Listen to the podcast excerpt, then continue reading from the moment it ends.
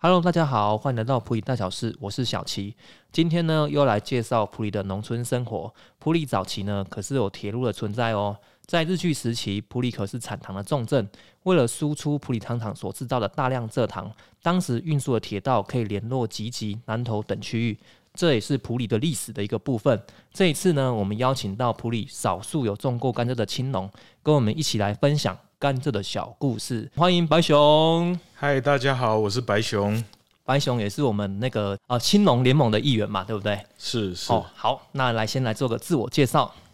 哎，大家好，我是白熊。那我算是一个新农啦。那我从农的经验大概是四年级，那温室的话才刚满一年而已，所以还在努力加强当中。呃，其实五年的时间也算蛮长的啊。哦，对，是是是。好，那可以。跟跟我们分享一下，那当时为什么要返乡务农呢？哦，其实我退伍之后呢，找工作一直就不是很顺利。那其实到我大概二十七、二十八岁的时候呢，爸爸就邀请我回来帮忙。那回来帮忙一段时间之后，其实也没什么事可以做。那那时候刚好遇到我爷爷身体不是很好，那我就投入去照顾他。那到他渐渐好转之后呢？我就变得有一点像啃老的感觉了。哎，不好意思，可以先问一下你是念什么科系的吗？哦，我一开始是念电子电机科系，对，那后来又念化工科系，对，他这样真的是很跳痛哎。对，其实跟农一点关系都没有。对，没有错，一点都关系都没有。但是以后从农的日子都用得到这些东西。哦，电子类的产品嘛，像是跟那个耕耘机啊什么之类的。呃，其实包含任何东西都有，就是维修，然后真的到后面的化工，你怎么去配肥料，然后还有作物所需要的营养，这些都用得到。哦，真的真的还算是学以致用嘞 哈。对对对对对，是是是。哦，所以啊，当时哎呦，听说你当时返乡务农的时候，哎呦，那个种植面积还蛮大的哦。呃，我一开始其实种植面积没有很大，一开始。其实这个故事也蛮特别的，就是啃老到一段一个阶段之后，我的叔叔就看不下去了。哦，对，通常家人都会非常的不爽。对，对他他的积极作为就是，突然有一天他把家里的田地整理好，然后跟我说：“那我们就来种玉米吧。”那全部都帮我整理好之后，逼得我不得不往前走啦。哎，这样很好哎，弄给你穿边边呢。哦，其实一开始也真的完全出乎我的意料，从农这一条路根本就不是我的选项之一啦。哦，那当时，哎呦，这样说起来，一开始也是种玉米呢，吼。对，我一开始也是算种玉米，然后从零到有，然后甚至我种植一开始其实是很开心的，因为看着作物慢慢成长，到采收的时候才是真正令人。头痛的时候哦，当时好像听说你有在早市卖过玉米。对，其实这个故事其实是非常曲折的。那时候种植了三分多的玉米之，呃，其实它的产量是非常非常惊人的。假设我有一百个朋友，我假设一个人送了十公斤给他们，送了一轮完这一大片的玉米，我还送不到一百分之一的 量。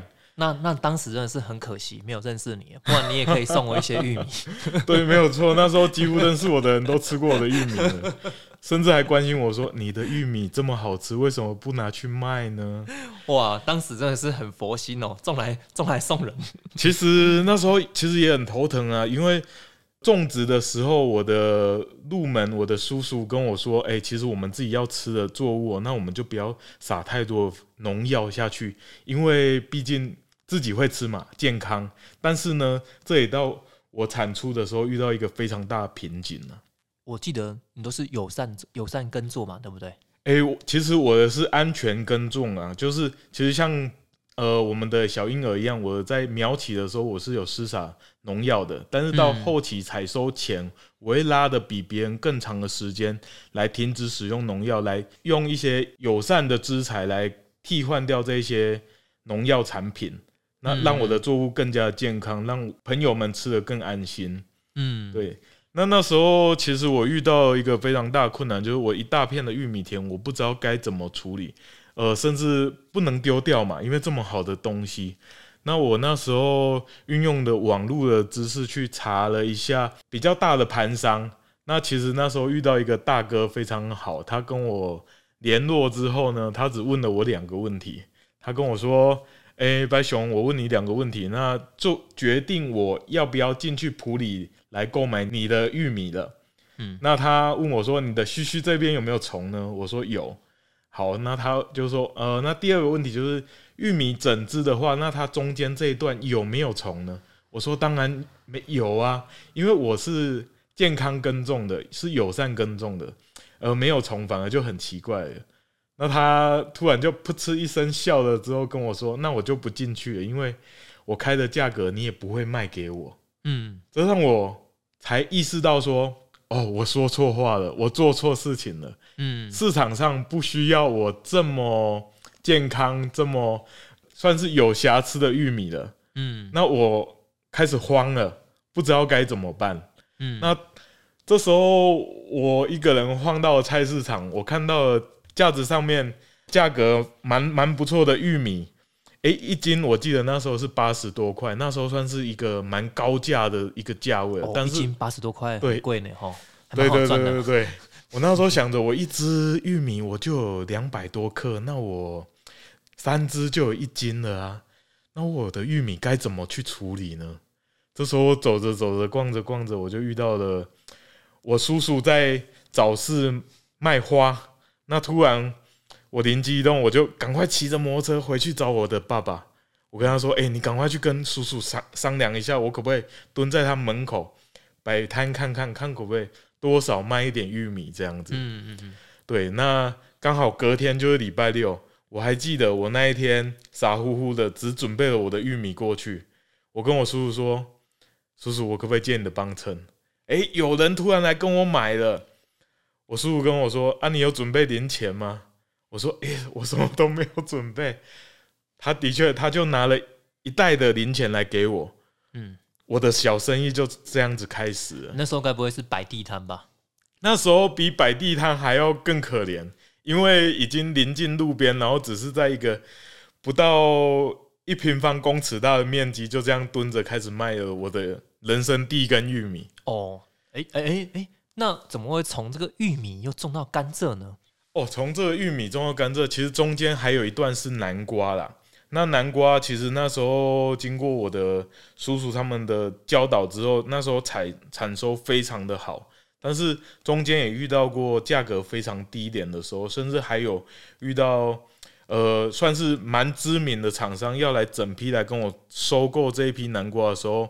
其实是用非常贱价的态度跟一个价格来跟我商量，嗯，对，那那那时候我的南瓜甚至已经有取到取得一个呃农产品检验一个最高标准，就是农药完全零检出的这份报告，嗯，那那时候他只开开出来的条件就是每公斤七块钱来跟我采收我的所有的南瓜，那我那时候。很疑惑的是，我拿了这张报告跟他说：“我有这张报告，难道就不能多一点钱吗？”嗯，他却跟我说：“那我加你两块钱，你专车帮我送到中部的某某某集货场，好不好？”嗯，诶，奇怪，我拿出了这一张之后，那两块钱变成是我的油资，而不并不是因为这一张而附加价值，反而更贱价。对，反而更贱价，我不知道该怎么办了。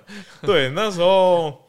我的家人只跟我说，我们宁愿更贱价来卖给别人，我也不愿意这么贱价卖给你，被你糟蹋了。我宁愿寻求市场的机制，该卖多少钱就卖多少钱，我也不愿意这样子给我拿着这样报告，然后又这样子欺负我。我们不愿意。对了，对了，对，嗯。那南瓜好不容易，而我记得那时候的南瓜三分多地的面积，居然产出了快十公吨的南瓜。哦，十公吨的南瓜，对，十公吨的南瓜就几乎是一万公斤的南瓜了。对，那时候我记得我满屋子全部都是南瓜，对，非常的可怕。那好不容易把这一批些南瓜给处理掉之后呢，我们家很不幸的发生一场火灾的意外，几乎把我我原本住的家给烧烧毁了。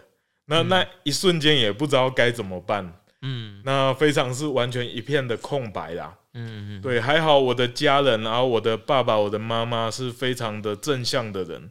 那时候我们赶紧收拾好家里之后呢，我爸爸提出了一个非常有趣的建议啊，他就说：“哎，我们来盘整一下我们现在身上现有的资金是多少钱，在家还没有重建之前，我就先回我的爷爷家住，那也好方便就近来照顾他。以我们现有的资金来投入种植红甘蔗。”跟我爸好好的讨论之后，我觉得可行，那我就跟我爸开始了种植红甘蔗这一段路程了。哎，真的真的不好意思，想问一下哈，啊，当时为什么你爸会想要建议要种这个红甘蔗啊？哦，其实我们家，呃，我是第三代，我爸爸是第二代。那上上面那一代，我爷爷奶奶的时候，那时候种植茭白笋、甘蔗还有香烟叶。那他们最熟悉的就是茭白笋跟甘蔗。那时候我爸也提议说要种茭白笋，那我就会跟他说，真的不要啦，因为我人高，然后体重又重，真的踩水田哦，嗯，我我我没有办法。怕怕卡在水田里面，对，怕卡在水田里面。那一只 一只脚抽出来之后，另外一只脚又陷进去，越陷越深，真的是噩梦啊！对，所以我们就选择种植红甘蔗这一项作物。哦，这样这个青农联盟里面啊，种植这个红甘蔗的青农真的是少之又少。对啊，对，其实红甘蔗它以前老一辈的时候，它有非常辉煌的时候。我曾经听过一个大哥说。呃，我们普里现在在地的一个地方叫做蓝城，那以前对蓝城，它那里现以前到现在都是一个种植红甘蔗非常多的一个产地。嗯，那那时候有一个大哥说，他还记得他们家里哦，就是因为他他们现在的屋瓦还是琉璃瓦去搭建的，在他们那个时代，三十年前、五十年前。家里能够用琉璃瓦来搭建的房子，算是非常非常高等的房子。那那时候红甘蔗最辉煌的时期，可以说是一根红甘蔗就可以换一片的琉璃瓦，可见那时候的红甘蔗已经取取代掉原本制糖的那一种白甘蔗，变成说人人啃食的那一种状况。那时候他们想起以前。普里种植的红甘蔗之所以有名，就是因为普里的气候非常的适合种植，因为早跟晚的温差非常的大，它的甜度跟它的风味就比别人的好。他记得以前送往台北的红甘蔗，几乎去看戏院、去看电影的人都是人手一支甘蔗、一包塑胶袋进去电影院里面看。哦，这个画面想起来相当有趣耶！哈，对，没有错。那讲起来，为什么会没有人喜欢种植红甘蔗？其实它的成本跟风险都是相对的比较高的。记得我奶奶跟我讲的时候，是甘蔗它就算就像是一个存钱筒，呃，什么的存钱筒是茭白笋的存钱筒。茭白笋它可以一年四季，只要调节的得宜，那每个时节都有可以采收。那他们就靠。采收茭白笋的钱来维持家用，然后再多余的钱来买肥料，然后来种植红甘蔗。等到红甘蔗一整年采收的时候，就是一整笔钱入袋一个收入。那那时候的确是比定存还要好的一个概念呢。哇，那想问一下，那你当时种这个红甘蔗有没有遇到什么很大的问题？哦，其实。我的人生从种植开始就是一个非常非常曲折，然后有趣的一个过程呢。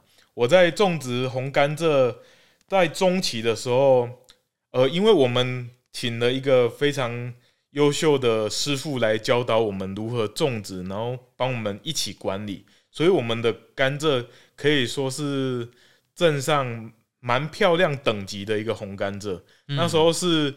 一个大盘商，他抱着钱来跟我们买这一批红甘蔗。嗯，那时候也相对的，我们算是在我们村子里面开启了一个很特别的先例，就是我们跟蔗贩，就是收购甘蔗的呃大盘商谈条件，他要先拿三分之一的定金来给我们。嗯那在中期的时候，我们要拿到八成的钱，到最后剩下两成的钱，在采收前，最后要给我们，我们才愿意让他采收甘蔗。这是在其他蔗农比较难得少见的。哦，当时就有这样的蔗贩哦，直接要跟你们做这个，算是有点气作的感觉。对，算是有一点气作的感觉。那其实听闻其他的朋友他们种植甘蔗的话，其实你多大面积都一样，大概就是十万块、五万块就丢了一一笔定金给你，然后写了一个小字条，就说哦，我跟你买了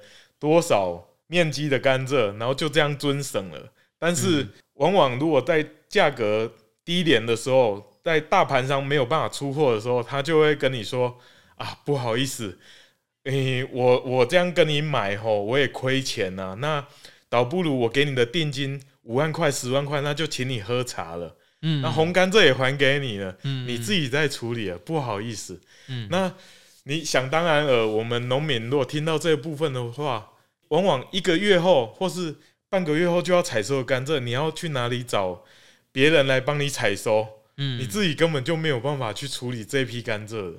诶，那想问一下，你当时种这个红甘蔗的面积有多大？我那时候种植红甘蔗面积将近了一甲地，那时候九分多地。对，哦，那那时候其实我在采收前，其实我们家种植的甘蔗相对的条件比别人好很多。我们早就把我们卖甘蔗的钱八成都已经入袋了。嗯那那时候遇到一个非常令人惋惜的一件事情，就是我的收购的老板，他算是一个非常好的一个长辈。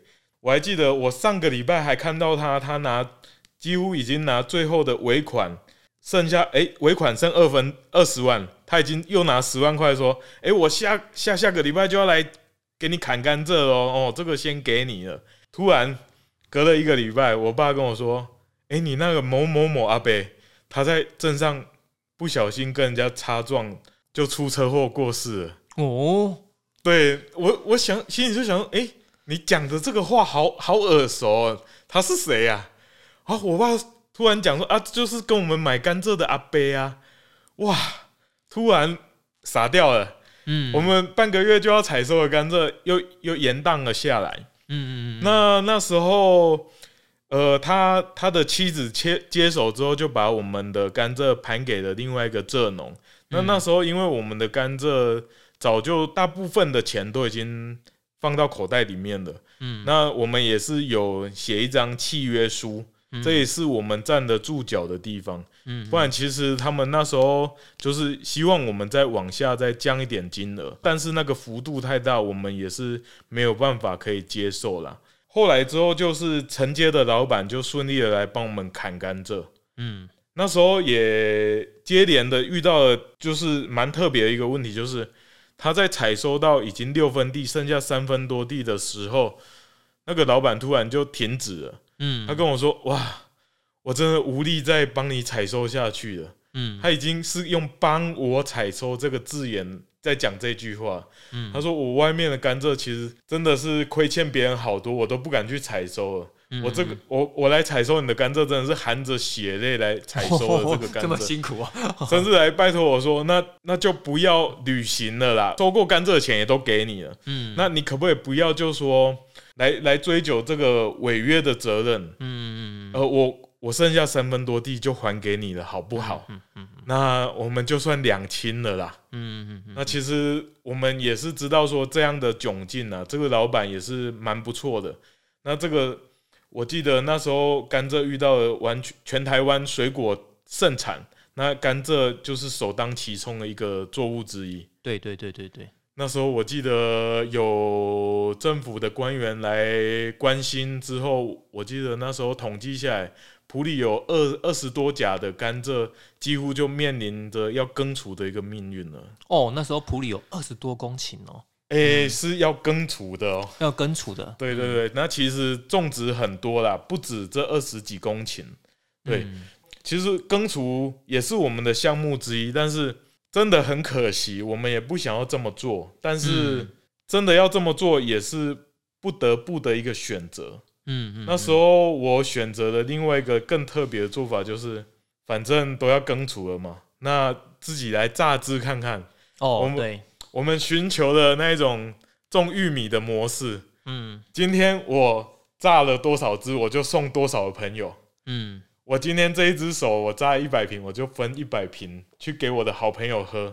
嗯，反正我抱持的心态就是，钱我也收了嘛，那我别人买走我的甘蔗，我的甘蔗就不能分给别人吃啊。嗯那现在他又把甘蔗还给我了，嗯我就开始拼命的削甘蔗，然后送甘蔗汁给别人喝。哎，这个不得不说一下哈，当时会认识这个嘉豪白熊哈，是。这，是因为那个农会的素娥姐主任呐哈，对，王主对任，对对对对，因为他当时是也是了解到我们这个甘蔗的情况，然后他那时候就是在帮忙推广这个甘蔗啊，是。然后我刚是。就那时候我就刚好发现说，哎呦，这个普里居然青农人在种甘蔗，然后觉得就很好奇，然后那时候就直接联络你嘛，对对对，然后然后那时，候就跑去你的那个田中田那边，哇，哦这个是在在哪边？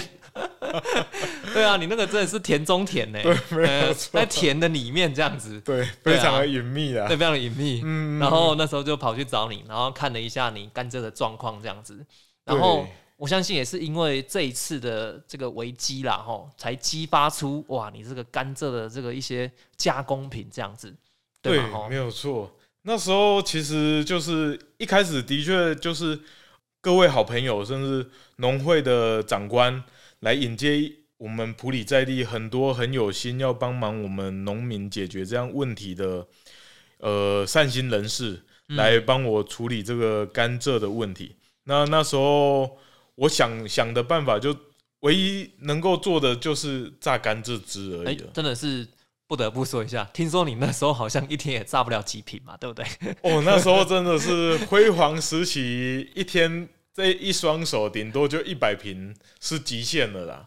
哎、甘蔗就是一定要人工这样削吗？呃，其实我们种植的是红甘蔗，对，那白甘蔗的话，其实我们在菜市菜市场或是夜市里面看到，直接榨汁，他们是可以连皮一起榨汁的，只要把皮给洗干净就可以了。但是嘿红甘蔗我也尝试过，因为它本身带的花青素成分太太好了，太多了。但是榨完汁之后，这个花青素它不是化学调和的，它会嗯沉淀。嗯，那买的人跟喝的人就会有一个疑虑，就是哇，这怎么这么脏啊？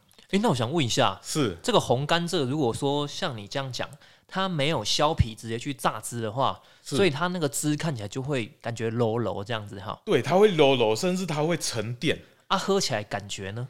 其实喝起来感觉它是风味会更好的，啊，会更好会更好，而且它的甘蔗的那个风味啊是更香醇的。哈，那就很可惜耶。对，的确是很可惜啊。不过我们还是要迎合消费者啦。应该说卖相不佳了哈。，对，卖相不佳，看起来整罐脏脏的这样。没有办法，真的是没有办法。哦，所以说就是还要手工削皮这样子。对，手工削皮，甚至那时候还想要引进就自动削皮机。那时候其实甘蔗我们作物嘛，没有办法像机械制造，就是呃完全一模一样产出的。其实它有大有小，有粗有细。嗯，那机器去削皮的话，它是非常不可控制的，对而且也会削不干净。哦，削不干净，那其实自己要还是要去削啊，很麻烦。对，没有错。而且这个东西它是甜的，然后是一个生鲜的东西。它如果马上榨汁完，没有马上进去冰箱的话，它是嗯非常容易就发酵腐败的东西的。哎、对了，那可以问一下哈，那个甘蔗汁这样子，我们放在冰箱里面可以放多久？其实甘蔗汁的话，它冷冻，其呃，在我们冷冻库，它有到达负十八度 C 以下的温度的话，它可以冷冻到一年左右。嗯，那冷藏的话，你如果打开开始冷藏的话，大概三天之内你就要喝完了。嗯，如果在常温下，一般像夏季温度白天有超过三十度以上的话，大概半天你就会开始发现它有酸酸的味道了。嗯就发酵了嘛。对，它就会发酵、啊。其实那时候喝有疑虑的人当然是尽量不要，但是那时候喝其实还好嗯，啊，反而还有另外一股风味存在。哎、那时候跟你买那个甘蔗汁啊，是特别跟我讲说，哎、这不要喝太多，原因可以跟我们讲一下吗？哦，其实我们在榨甘蔗汁的时候，我们常常炸到吼忘记吃饭，那我们嗯就会倒个半瓶不敢倒到一瓶了，因为嗯真的就太多，因为它甜度非常的甜。那它没有稀释的情况下，它会在你的肚子里面非常久一段时间没有办法消化，嗯它不会像水一样，哎、喝了，然后过没多久就想要跑厕所了。嗯，那其实它会让你有饱足感，饱足感。走路会有咕噜咕噜咕噜水在摇动的声音。对对对对哎、听说你那甘蔗那时候有再加一些柠檬汁嘛，对不对？对，那时候其实是想要让风味更好，然后让大家的接受度更高啦。嗯，。对，没有错。哎、想问一下，啊，现在这个甘蔗汁现在还有在卖吗？现在还在找帮手来能够一起来削甘蔗啦。哦对对对对，因为说真的，呃，像我自己本身的话，那时候连续削一个月下来啊，其实手就已经受伤了。嗯那那这这个受伤已经算是哎、永久性的。职业伤害。对，那、其实像我这阵子又想要削甘蔗的话，其实真的是削没有多久，手就已经有疲乏感出来了。那真的也不敢，可能好朋友一两瓶还愿意去尝试一下，真的叫你再大量那削个削个一百支就不要了啦。真的 真的是不要了。哦，哎、你现在就是因为有哎、在那个你的田地里面有搭温室嘛，哈，是是哎，跟我们分享一下搭为什么要搭这个温室？呃，其实，在搭温室，其实我在种玉米的时候啊，我的叔叔就介绍我一个，我现在从从农到现在唯一一个就是给我专业知识的一个师傅。嗯那他那时候在我人生非常迷茫的时候，他跟我说：“诶，你们家有田呢、那你要不要搭温室？我如果分享技术给你的话，其实你是可以赚得到钱的。”我说：“嗯什么叫可以赚得到钱？”那时候我的状况就是，我知道做什么工作没有未来，但是我却不知道做什么工作是有未来的。嗯有未来的，我的能力不足；没有未来的，我又不想做。对，那时候其实就是非常典型，跟大家都有一个非常深的体悟，就是，诶，我是在一个不上不下的一个阶层呐、嗯那我又不满足于一个月三万五或是两万八的这样的薪水。说真的，嗯对我来说，每天过一样的日子，我不想要，但是我却不知道该怎么办。嗯对，那时候他跟我说：“诶，从农该温室，我教导你，至少你娶得起老婆，养得起两个小孩子。哦，这个等一下我们来分享一下，”那就表示说，哎呦，你在当时就是已经有想要搭温室的这个想法，这样子。对，那时候我就有想要搭温室的想法。那时候我觉得说，诶，他给我指的一一条，我只要我愿意努力付出，那我就有收成的一条道路，嗯，不会非常的迷茫。那那想问一下，那你那当时甘蔗种植的时间有多久啊？我那时候种植甘蔗的时间将近两年。哎、那请问两年这甘蔗可以收几期啊？诶，其实甘蔗它是一年一期的，一年一期。对，一年一期，它大概会是在中秋节前后就可以开始种植，那隔年的中秋节后采收，嗯，嗯还要满整整满一年才可以采收的。哦，所以说你那时候这两年甘蔗种完之后，你就直接哦升级了嘛，哈、开始去种植一些温室的高经济作物。对，没有错，就是那时候是这么想的。然后我在种植甘蔗的时候，想着想着，我觉得这样的日子也不是我想要的，种甘蔗的日子也不是我想要的。对对对对，因为这样子撒，哦哦，那时候我要说真的要回头讲一下，嗯，我在种甘蔗的当下，我才能够体悟到说，哇，原来这么多前辈讲的都是真的。他跟我说，你从农哦，你没有技术真的不要进来，嗯没有钱你也不要进来。嗯我那时候想说，啊，不就是种东西吗？嗯不就是给它土、给它水，甚至给它肥料，它就会成长，嗯然后会让你采收的。嗯的确是这样子，没有错。但是在你经济产出的时候，却不是这样的一回事。哦，这个其实很多人啊可能都不了解，哎、好像会觉得这个从农的门槛很低哦。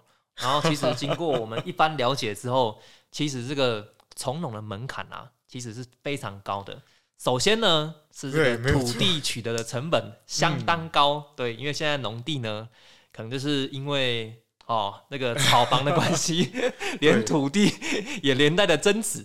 对对对对，然后还有也不好承租啦。对啊，嗯，因为以前有有过案例，就是好好久以前了，我相信以后也不会有这样的事情发生。就是以前就是耕者有其田嘛，那可能佃农跟呃田主承租这个土地之后，因为政策改变，变成佃农也能跟田主来分享这块土地，变成后面的老农他不愿意承租给承租农地给年轻人，甚至愿意承租给你，也不愿意跟你打契约。对啊，因为他们害怕历史又重蹈覆辙过来。对，哎，这个三七五减租可以跟大家分享一下哈，就是这个农民呢，他只要有继续想种的意愿，是好，我们这个地主呢。就不能将这个农地收回，没有错。然后再来是这个农人呢，他还可以继承哦。我的儿子想种田的话，对，可以继续继承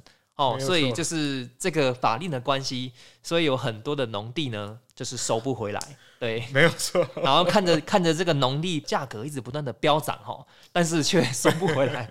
对了，好，这是一个这是一个过去式的哈。嗯嗯对对对，当然现在还有很多地是三七五减租啦。是是是。哦，这个是题外话，然后再来是，哎，大家都一定会很想了解哦，就像是我当时像我们农地啊，要搭建这个温室，哦，然后去了解这个价格，才发现，哇哦，农地啊，温室的价格真的还蛮吓人的哎，来跟我们分享一下好不好？OK，很特别的是，其实可能大家最后听完我整个故事之后，我你们会发现，哎，我会遇到事情。然后想办法处理，然后后面又很幸运的得到了问题的解决方式。嗯，那跟我前面玉米一样，南瓜一样，跟我甘蔗一样，我温室也是这样子。虽然温室早在玉米种植的时候就已经有脑袋在规划这件事情了。嗯，那其实我们政府呢，从以前到现在，他对我们农民就是很照顾。你只要有想要种植。温室设施、温网式设施的话，他都会给予一定的补助。对，那当然你自己也要愿意花钱来投入，他才会愿意补助你一部分的金额。那在我种植完甘蔗之后，哎，终于有余力可以来规划来种这个温室的作物的时候，那时候的我记得农委会他就颁布了。就是说，哎，今年开始我种植想要申请搭设温室的人，只要有符合在这些作物，然后愿意配合政府的政策来调节产期，或者说配合政府的政策来，呃，供应蔬菜给市场，让供需能够平衡，嗯，让天灾的时候能够让消费者也能够享享用到合理价格的蔬菜，嗯，所以来。拨款来让我们搭设温室的成本能够再往下再降低一点。那时候我记得温室的从最早的补助三分之一，到我那时候申请温室的时候是补助到二分之一的。那我记得你温室的等级好像是那种立坝型的嘛，对不对？这样子说好了，立坝型的温室就像是它是钢骨结构的温室啊，就是呃。我们房子有分最以前的土块搭建的茅草屋，然后到中间等级的铁铁壳的铁皮屋，然后到后面钢骨的，然后灌水泥的，就是我们的钢骨结构的大厦，然后透天厝这样子。我的地霸型就算是第三个等级这样子的温室的。那可以跟我们分享一下这个力霸型温室一分地要多少钱？一分地要多少钱？其实它。呃，它它它会随着市场波动会一直往前进了。我只能跟大家说，你当时搭的费用就好。呃，我我们把它给量化好了啦，就是一瓶我们搭设最简易的温室来说的话，一瓶价格大概会落在两千八到三千块一一瓶呐。对，那立坝型的温室大概会落在一瓶大概会落在九千块左右，九千块。是，嗯，好，那这样一分地大概要多少钱呢？一分地，我我我这样说，我那里搭设的两分地的温室，两分，嗯，两分地而已。对，两分地的温室，那时候花了快六百万，快六百万，你看都要可以买一栋房子喽。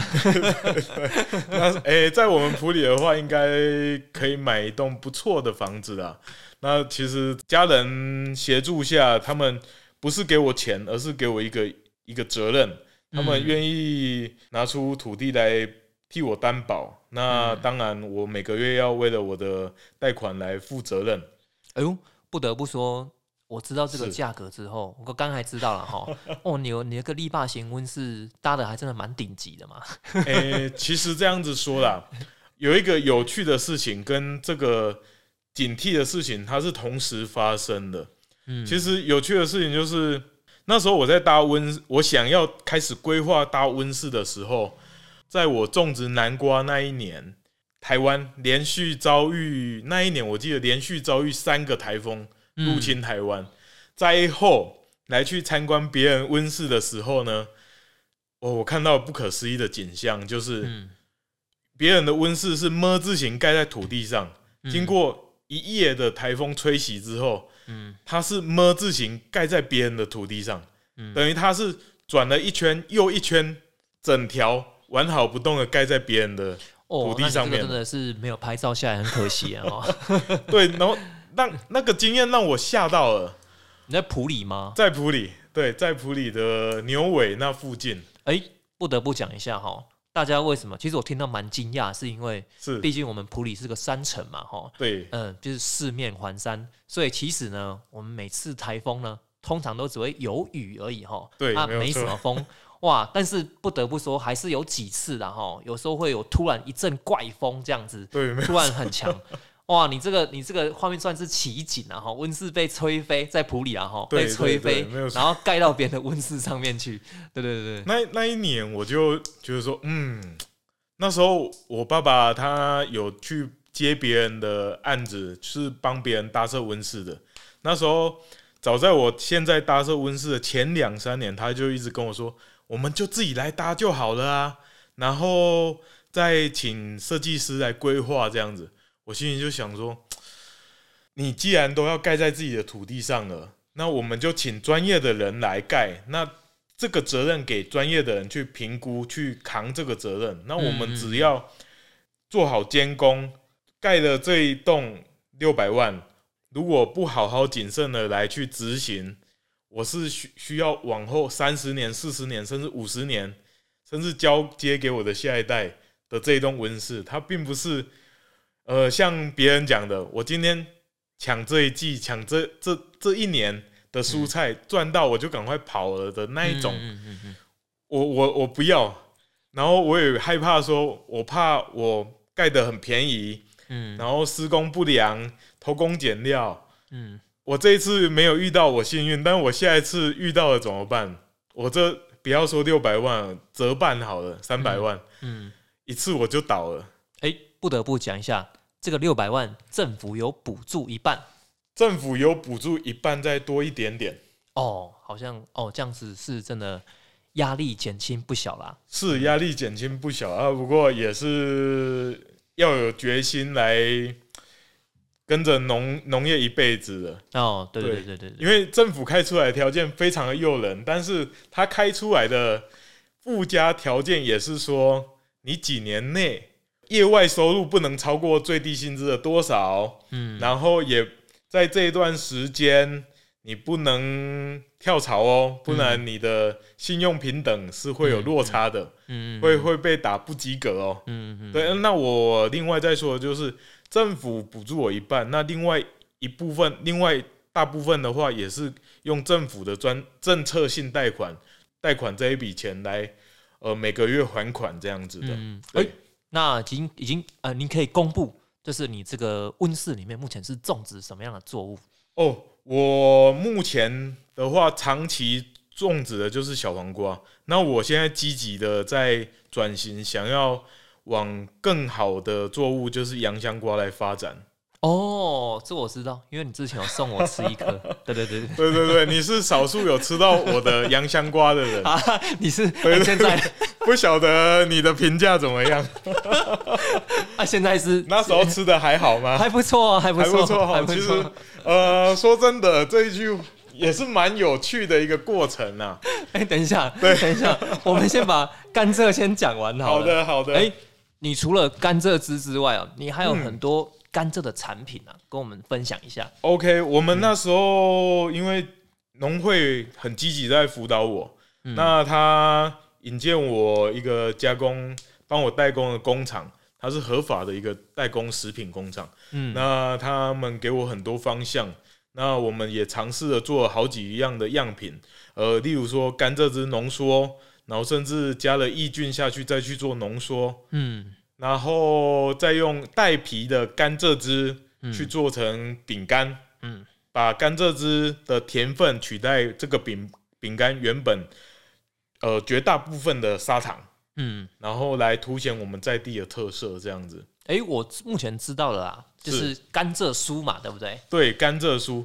那我们甘蔗酥也有更衍生出来，就是跟我们附近的原住民农友嗯，来就是合作，就是马告的甘蔗酥，目前就这两种口味不同口味。然后甚至今年还发展到说，诶，我们跟一个有机种植食用玫瑰的农友来发展到说，诶，玫瑰甘蔗酥这个部分。哦，对对对目，前就是甘蔗酥还有开发，等于就是这两种口味这样子。对，我们就是以我们普里在地的特色的作物来去做延伸，这样子的。那就是除了有这个浓缩甘蔗汁，是，然后还有就是冷冻的甘蔗汁嘛，对，这两个是一样的吗？这两个是不一样的。哦，不一样。对对对然后还有再来就是甘蔗酥这样子。对甘蔗酥这哎、样子。那想问一下，那甘蔗酥要去哪里可以买得到、啊？我们甘蔗酥的话，在我们就近最近的最容易取得就是我们的普里镇农会哦，什么农会小铺嘛？农会小铺没有哦错。你然后之前哎、这阵子酒厂好像在修建，那前一阵子在酒厂上就是销售还蛮不错的。哦，赌场也有卖哦。对对对，酒厂呃农会的店铺，哦，农会的店铺。对对对对。哦，不得不讲一下，我去我看到甘蔗酥是在那个蓝城书房啦，那个有一个小点嘛，对不对？哦，对，我们也配合很多我们在地很很不错的店家啦，就是嗯呃，刚刚小齐提到的，就是蓝城书房啊，然后还有我们普里最有名的饮料店家严树，嗯，哦，元素也有哦。，对，元素也有，没有错，没有哦，这么厉害。然后也要再延伸一下，就是我们青龙好朋友他的呃南屏山稻田农场、哦那里的许愿藤，那里也有哦卖我们的甘蔗酥。哇，那这样子整个普里很多点位都买得到甘蔗酥哦。对对对，啊，就限定普里啦。哦，限定普里。哦，好，真的是很厉害。嗯嗯嗯，哎、那想问一下，你刚刚就是我对这个品种啊，这个甘蔗是不是就分成简单的分成，就是红甘蔗跟白甘蔗这样子？对它，呃，我们其实种植的农民他没有在分什么学名的甘蔗品种啦。嗯那我们取得品种的话，就是以市面上普遍最喜欢的品种来去种植所以目前市面上就是我们看到的甘蔗都是红甘蔗嘛，吼。红甘蔗。然后近期来说的话，就是吃甘蔗的人，吃红甘蔗直接啃的人减少了，嗯所以种植白甘蔗的人慢慢变多了。白甘蔗对，因为省工嘛，啊，它是直接就是榨汁作为饮品的一个作用，而并非做糖了。那是不是就直接从它的茎上就能分辨得出来，就是白色跟红色这样子？对，就是从颜色上直就直接可以分辨它是红色或是白色的。因为我这样感觉起来，这个白甘蔗好像有一度就是没有人种植嘛，对不对？以前哈吃红甘蔗的人多，然后白甘蔗它是因为制糖，它没有人。呃，以前在工商农业还发达啊的时代，喝甘蔗汁的人不多，反而是啃甘蔗的人多。那我想问一下，白甘蔗可以直接拿来啃吗？呃，可以，但是它非常的硬。哦，对对对，它的纤维非常的粗，然后非常的硬，所以它不多吃，直接拿来啃、哦所以这个牙齿不好的，这千万不要碰。对对对对，不要轻易尝试。轻易尝试 哦，原来是这样。是，那那不好意思，我想问一下哈，因为我在我们那个爱兰那个地区啊，对哦，那个沿路都有很多那个烤甘蔗。对烤甘蔗啊，这个是一种算是，其实我没有我没有吃过烤甘蔗，哦，这是一个什么样的吃法？就是这样烤甘蔗，这样这样烤会有什么特别的口感？哦，其实特别口感，它其实跟啃甘蔗其实差没有多少，但是它的风味哦是更加香醇的。呃，怎么说呢？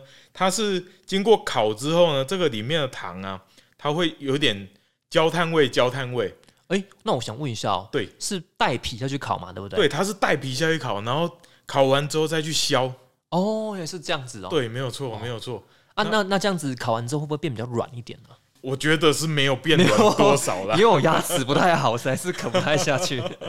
哦，对对对，哇，那那那个那这个口感，哎、这个算是我觉得算是我们那一条那个爱兰那一条街哈一个对特产然后烤对烤甘蔗这样子，没有错。对对对，那其实挑选甘蔗的话，哦，其实我们尽量选择它那个节间呢、比较长一点的，会比较好啃，因为它的纤维会比较分纤维的分子会比较大，嗯，所以就比较不会密。节间越短，它的肉质越密的话，那它就越硬。那个结那个地方好像特别硬啊。结结特别硬，但是你如果节间短的话，那你嗯吃的肉当然就相对少，嗯，那它的纤维质就会比较的扎实，嗯那嗯对嘴巴口牙齿不好的人就会相对比较吃亏。对对对，嗯那个吃完那个下颚这边实在是很累很酸，对啊。哎、那想问一下哈，哎、是刚刚你有说到那个甘蔗的收购啊哈，是那我想了解一下，不知道目前这个种甘蔗如果一分地的话，可以赚大概多少钱呢？其实这个已经回归到一个非常市场机制了。嗯哦，我要这样说了，在我种植的那一年，它最高价是一分地十二万，嗯是一个顶标的，一分地十二万，。哦一年才收十二万而已。对，但是哦我们一次种的话，不可能一次只有种一分地。对对，那那时候的最种到最差的，它的成本价大概会落在六万块、七万块。嗯，对，那等于说你如果卖七万块的话，几乎你这一整年做的就是只有微薄的工资而已了。哎、这个价钱真的是太低了吧？嗯，怎么讲？就是市场机制嘛，跟你自己本身技术的关系的。现在也是这个价钱吗？嗯，我我这样说，那一年遇到好了，但是呃，其实农民嘛，然后跟市场就会变成这样子。今年什么好，隔一年农民就什么都去种它，就大量去种它，那隔一年价格就会崩下来。哦，对，那隔一年其实价格就低到说没有人要收购，就是我遇到的那一年，哦，对，就是我的转机年啊。所以你就是因为遇到这个甘蔗，当时那一年价格很差，所以你就决定要转做这样子。呃，其实转做的话，其实如果说转做温室是早就有规划的。那那时候为什么会想要来榨汁或是做其他的加工品？呃，不得不提的还有一个东西，就是我们浪费是一件一个原因，然后另外一个原因就是我们在种植甘蔗的时候，我们要插非常多的支支柱、枝条，我们都是用铁管去支撑甘蔗的。嗯，大概三米就要一支铁管。你如果没有采收甘蔗的话，你这些铁管你是需要去把它收回来的。对，你要把这些铁管拔掉，你的甘蔗该怎么处理呢？嗯而且甘蔗随着甘蔗越来越高，风一吹，它会随着骨牌效应就一直倒下去。嗯你的铁管，呃，假设啦，我的九分地的铁管大概成本价是三十几万、四十万。嗯假设那时候分给还给我的是三分半左右的农地，我如果让甘蔗倒了，铁管歪掉了，嗯，我把这一些铁管拿去卖资源回收，我是非常血本无归的。对啊，对，那第三个原因就是，好，我就算费了九牛二虎之力，把这些压铁管、把这些垃圾全部，呃，因为中间还会绑这些塑胶绳、塑胶带去支撑，费了费尽功力之后，把它给取掉之后呢，我把我的甘蔗全部回归田里，用耕耘机去把它搅进去田里，在田里分解、去发酵、去做一个有机质肥料，嗯那个发生一个非常可怕的事情。听说很臭，对不对？就是因为我们的甘蔗非常的甜，哎，那不管是好菌还是益菌都非常的喜欢。嗯那打入泥泞地里面呢，它会开始发酵，嗯又日晒下去，它就那个味道是比臭水沟的味道还要可啊怕。会不会还引一堆虫来啊？哦，这是这个是一定有的，甚至你还会被你的邻居骂，哦，你到底在干什么东西？哦哦对，然后再来的话就是你的成本，我们前面谈的成本不算，嗯你的这一块田地可能三个月、半年都没有办法种植，因为它太甜了，嗯养分太高了。嗯你就算让它静置，它的养分还没有转化成肥料，变成植物可以吸收之前，你随便种植你的苗下去，都非常容易让你的苗受伤，甚至种不起来。嗯嗯嗯，对，那才会有衍生出来我们想要做的这些事情。哇，那就是真的不知道当时这个二十公顷要废耕的这个甘蔗园，不知道何去何从啊！哈，对，而且然后就变成隔一年呢，就非常少人种了嘛，因为 然后价钱又咻，对价格就到了今年来说，我们顶标价格就飙到十四万多。十四万，哎、比你当时做十二万还多。对，没有错，没有错，甚至那时候好到说，你一种下去，大盘商就来跟你收购了。哇，就是苗的时候，他甚至看不到你种的好不好，他就愿意来跟你买了。那有没有后悔？现在就是种这个香 洋香瓜，哎、其实没有，我真的 哦，哎、那不得不说一下，就是那你现在就是等于有很多种作物，就是同时这算轮作嘛，对不对？是是。哦，那可以分享一下这个高经济作物这个洋香瓜的一个种植的心路历程吗？种植的心路前，这样听起来好像没有很顺利的感觉。其实怎么说？呃，要讲到一开始我们种，我我我选择温室这一条路的时候，吼，呃，那时候真的是傻傻的选，被被我的师傅给相信，愿意相信他啦。嗯然后那时候他很非常苦口婆心的跟我说，我的专业知识可以教导你这些技术，你选择什么作物，我都能够尽力的帮忙你，能够给你一个方向啊。那这当然这是他非常谦虚的一个说法了。那他只跟我说，你选择作物，我没有办法帮你选择，因为我不会去帮你负这个责任。哎、不过真的必须说一下哦，对那个据我的那个了解啊，哎、种这个洋香罐真的很少哎、对，啊因为门槛相对的非常的高。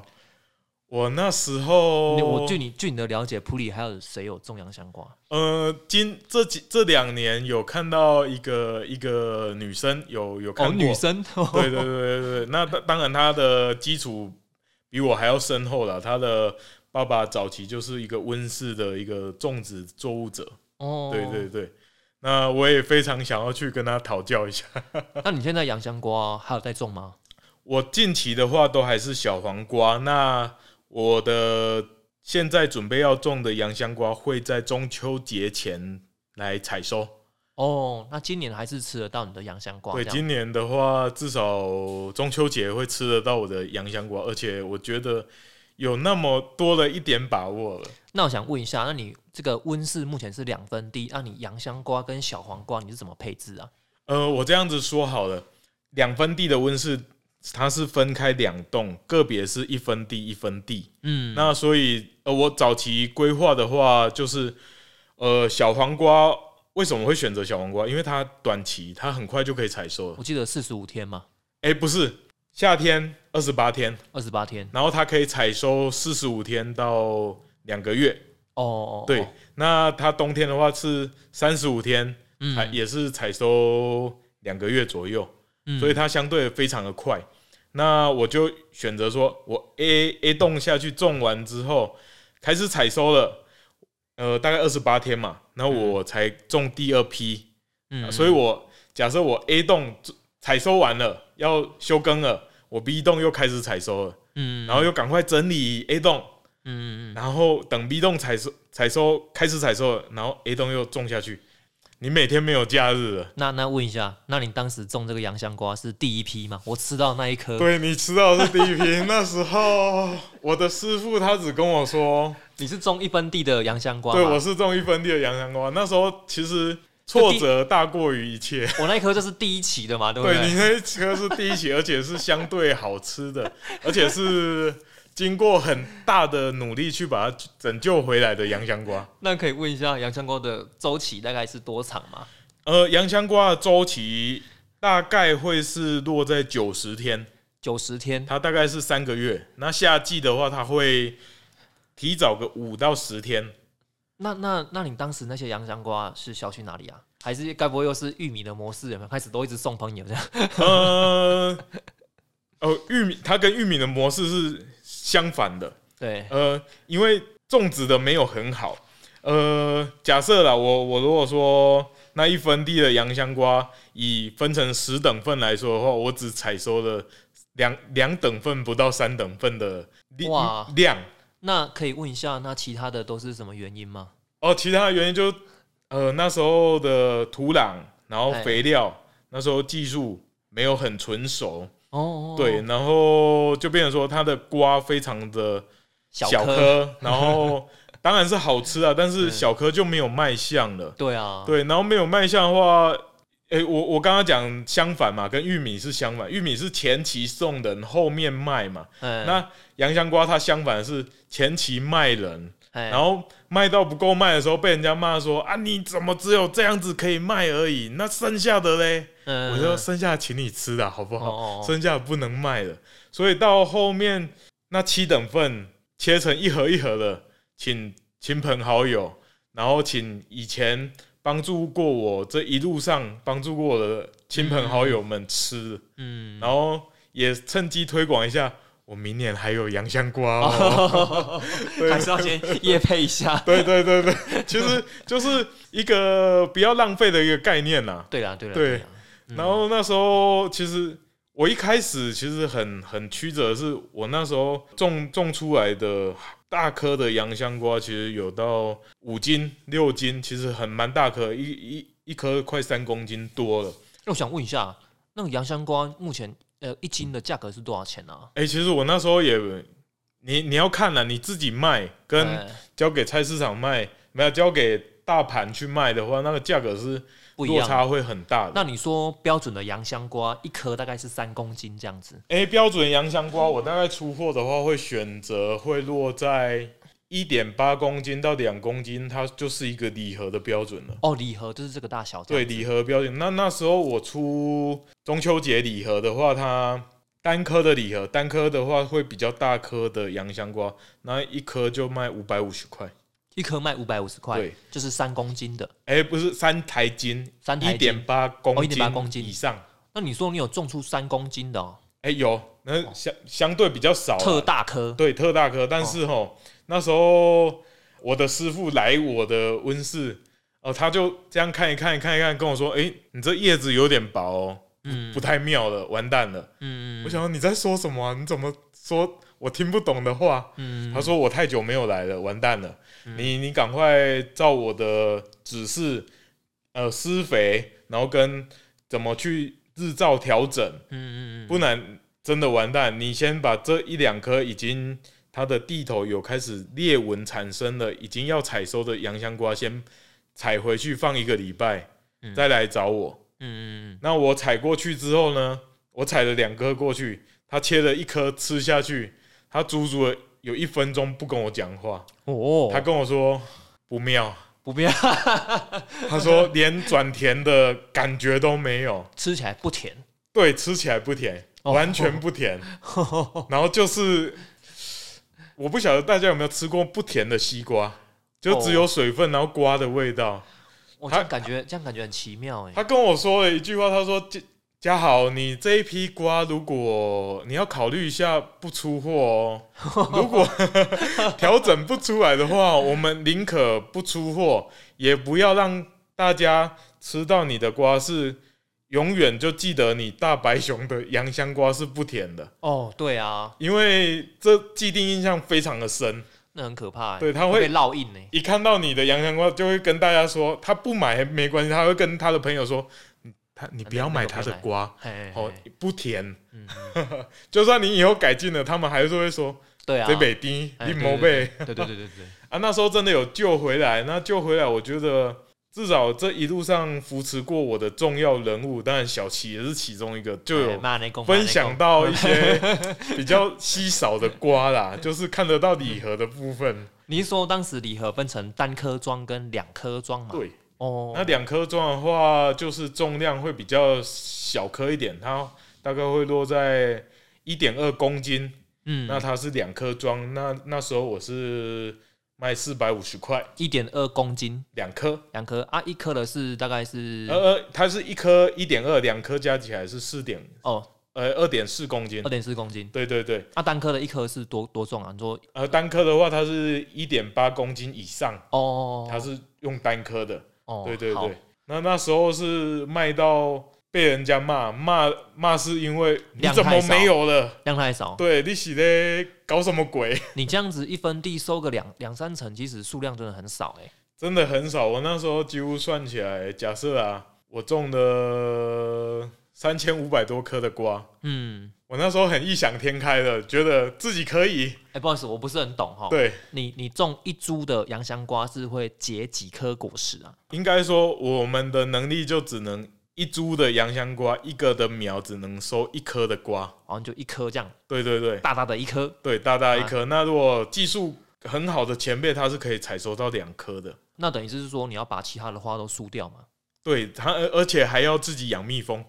养蜜蜂对，养完蜜蜂之后，把一蜜蜂给还回去给它的主人之后呢，嗯，我们再来挑选这一株，可能它会有结授粉成功，它会有五六颗的瓜，那我们嗯就像挑模特一样，选择那一颗最标准的瓜，把它留下来。哦，所以说你是先梳花，但是你花不会全部梳完，你可能会留四到五朵花，然后授完粉之后呢，然后再去挑选。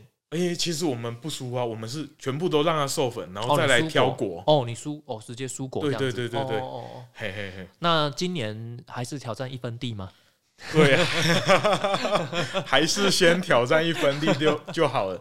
我未来的目标就是希望变成洋香瓜周期种植啊，嗯未来也不可能会有两分地一次产出的可能，嗯因为秉持着小黄瓜的原理啦，就是诶、至少不要让消费者等这么久。嗯，嗯我如果分成两栋去种的话，大概一个月一个半月，大家就可以等得到我的瓜了。嗯，嗯那当然是很天真的想法，我希望大家都能够喜欢了。好，对这个今年让我们期待一下。OK，、哎好等，一下，问你最后一个问题，是这我蛮好奇的哈。这想问一下这个农人的这个时间管理啊，哈，从你一天这样起来哈，大概几点起来，然后开始去忙些什么东西，然后到下班，哎，跟我们分享一下。其实这个东西问我。大概讲出来，被一些老前辈听到，大概就会准备被人家骂我了。我觉得我们现在来，我们这种青农哈，是相对来说，其实是我们会比较跟以前的那些前辈比起来，我们是比较轻松啦。嗯哎呀，但是因为因为蛮多人都好奇，我想以后那个退休哈，我来种田啊，什么什么什么之类的，这个我倒觉得这个就反而是比较理想化了啦哈。。对对，啊，那来跟大家分享一下，那我们这个一天的行程哈，大概是几点起床哈啊，然后做什么事情，到几点休息？哎，对，OK，好，哎，呃，就你，你就你就你你的经验对对，你自己。我会分成呃闲的时候跟忙的时候，哎，不得不讲一下哈，对，我个人不喜欢务农的有一个原因哈，是这是因为要非常早就起来。对啊，因为我是一个 比较晚睡，然后很难很难早起的人。对，那那其实你跟我蛮像的，因为我也是一个非常重睡眠品质的人，所以我非得必要，不然我不会那么早起。我那时候洋香瓜被判了死刑之后，嗯，我师傅问我说要不要救，要救你就五点半起床。五点半起床，我心里就想说，哎呦。有点早了、欸，我这七点半起得来，我就有点头晕了。七点半就没救了啊。对，七点半就没救了。那那时候我记得连续三个礼拜，为了救那一批洋香瓜，连续三个礼拜，每天五点半五点就起来了，那我想问一下，五点半起来干嘛？就是喷叶面肥。喷哦喷叶肥哦，一定要那么早起吗？呃，就是一定要这么早起来，因为你喷的肥料不止你的洋香瓜喜欢吃，呃，它的病害，因为我们到后期都是完全不撒农药的，嗯。我们只有有机不不是有机，应该说友善去这些资材去抑制，而没有办法消灭这些病跟虫，所以我们给的这些给的叶面肥，这些病也是非常喜欢的。嗯。那我们必须要在天微亮，的时候喷洒，第一个它比较不会去伤害到叶子，人家说的呃叶伤、肥伤，日烧啊，对，嗯，然后又不能让它，有人会说，那你就晚上喷就好了啊，但是那时候你喷上去湿度很高，嗯。而，叶子上面的肥料，植物喜欢吃，呃，疾病也很喜欢吃，我听说大概都是就是清晨呐、或者是傍晚的时间来喷这样子。诶、这个是农药的概念，嗯，哎、就是保护资材或是农药的概念。但是肥料的话，你必须要在天微亮的时候喷，它喷完马上赶快太阳照下去，它赶快把散发掉，嗯，然后它就不会残留在叶子太太多了。嗯，哎、对那你说你那个两个礼拜都是每天早上五点半起来，对哦，那那讲一下那一天的行程好了。我们我们我们就讲忙的就好了，，OK，闲的讲出来好像大家会觉得哎，干、你在送丢。而其实每天都是一样哦，每个人都是一样，都是只有二十四小时啊。嗯，那其实那那阵子，我要讲洋香瓜跟小黄瓜差别又非常的大。洋香瓜它可以，我今天早上五点半起来，五点起来，五点半喷完，比较有空闲的时间来去忙别的事情了。嗯，但是小黄瓜不一样，同样的作作为啦，我喷完叶面肥之后，小黄瓜可能另外一边就要开始采收了，嗯，然后采收，然后挑选，然后包装，嗯。然后甚至到晚上出货。嗯。然后回到家可能已经七点半八点，嗯，就像我刚刚 忙完，嗯。赶快来来小齐这边，对对对对对，已经 七点半了，哦。对，然后回去再做一个记录，今天要做什么，然后明天要做什么，嗯来整理一下。其实忙到了已经十一点半多了，哦，十一点半多，，对，然后甚至如果遇到最近的天气，如果突然变冷了或是变热了，那普里的日夜温差很大，湿度又很高，看到病虫害滋生的时候，你又不能使用农药，因为已经在采收了。对我，们就像刚刚小齐说的，这些保护资材，你只能呃傍晚甚至是晚上的时候喷。嗯晚上什么时候喷？我有空的时候喷。嗯，挂着头灯，在在那里开着广播，开始下下下下下，嗯嗯嗯嗯，一次就是两个小时，哎，差不多，对，然后到一点多回到家，嗯你还会被骂，对对，因为有很关心你的家人，嗯。你，些冲杀腿，今嘛在告楚安哎，对，我我我问一个题外话，是。那个你的女朋友现在还有在会去园区帮忙吗？对我现在的女朋友还会来园区帮我、啊，不过你之前看到那个已经没有缘分了啦，对对对对对，他、现在换了另外一个更不错的对象了对对对对对对对对一定一定要这样讲，一定要这样讲。做做人要有智慧，哎呦，没想到，哎，换的还蛮快，哎呀哎，怎么这样子说呢？越换越好，越换越好。哦，好了好了，那那这样子就是，哎，其实务农的时间很长哦。这样听你说起来，早上五点半是到晚上可能十一点多哦才能休息。对。哦，对，忙的时候忙的时候啦，忙的时候，但是闲的时候，哎、应该这么说啦。他空闲的时候，他是非常零散的、零碎的。嗯嗯嗯那你拼凑出来的话，一定是比外面的上班族还要再多一点点自己的时间。对啦，但是这个是零散加起来的，嗯就是可能哎、你工作到一半啊，好累哦，划一下手机看一下资讯，嗯，然后不然就是啊，真的太累了，不行，我多休息个半个小时。嗯，但是工作做不完，没人会给你掏走，对啊，所以你这半个小时一定是挪往后挪了，对啊对啊。跑不掉。应该是说务农的话，就是时间我们比较自由，比较弹性啊。对但是工作量呢是没有改变的，对，甚至会更多。会会更多。对对对大家来务农要有这个体悟，这样子没有错，没有错。好，那最后一个问题，好的，那来是不是可以分享一下我们今年二零二一年然、后在这个疫情的冲击之下呢，你有没有一些新的展望，或者是想要再挑战更高难度的高经济作物？嗯哦，我今年的话嘛，因为去年一次种了洋香瓜的经验之后呢，虽然蛮惨烈的啦，嗯呃，那时候我种洋香瓜的时候，我朋友很多好朋友都给我一个劝导，他跟我说：“啊，白熊，你不要越级打怪，你小黄瓜好好种就好了。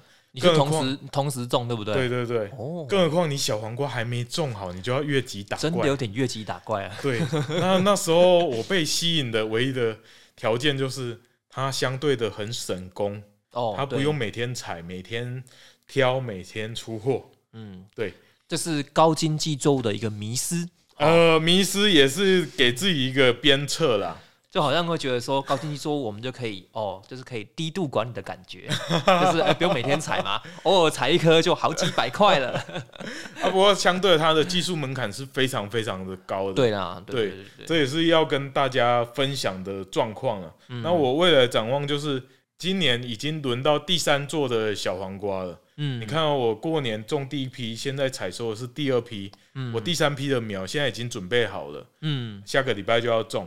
那我预计我第六批的时候就会种到洋香瓜，嗯。那当然第七批又是隔壁栋，又会是小黄瓜。嗯。那我第六批的话，会今年这三前面三批的小黄瓜，让我有非常大的进进展，就是，诶、我发现我小黄瓜种的更好了，嗯，那我小洋香瓜就更有自信了。嗯你升级了，对、嗯。我希望说，我今年大家不只吃得到中秋节，不只吃得到洋香瓜，过年还吃得到洋香瓜。哦，过年，哦，所以对对对你要连续挑战对，不要回合，因为去年本来是要过年也要种洋香瓜，后来就嗯，就技术还不太行，再回去练功一下好了嘞，嗯。不然会饿肚子，没有办法吃饭了。对啊对啊对啊对。啊，那另外一个展望就是把我现在非常不错的另外一半给娶回来，然后给哦他好的未来生活。哦，这个非常棒非常棒，这要拍拍手一下。谢谢谢谢谢谢。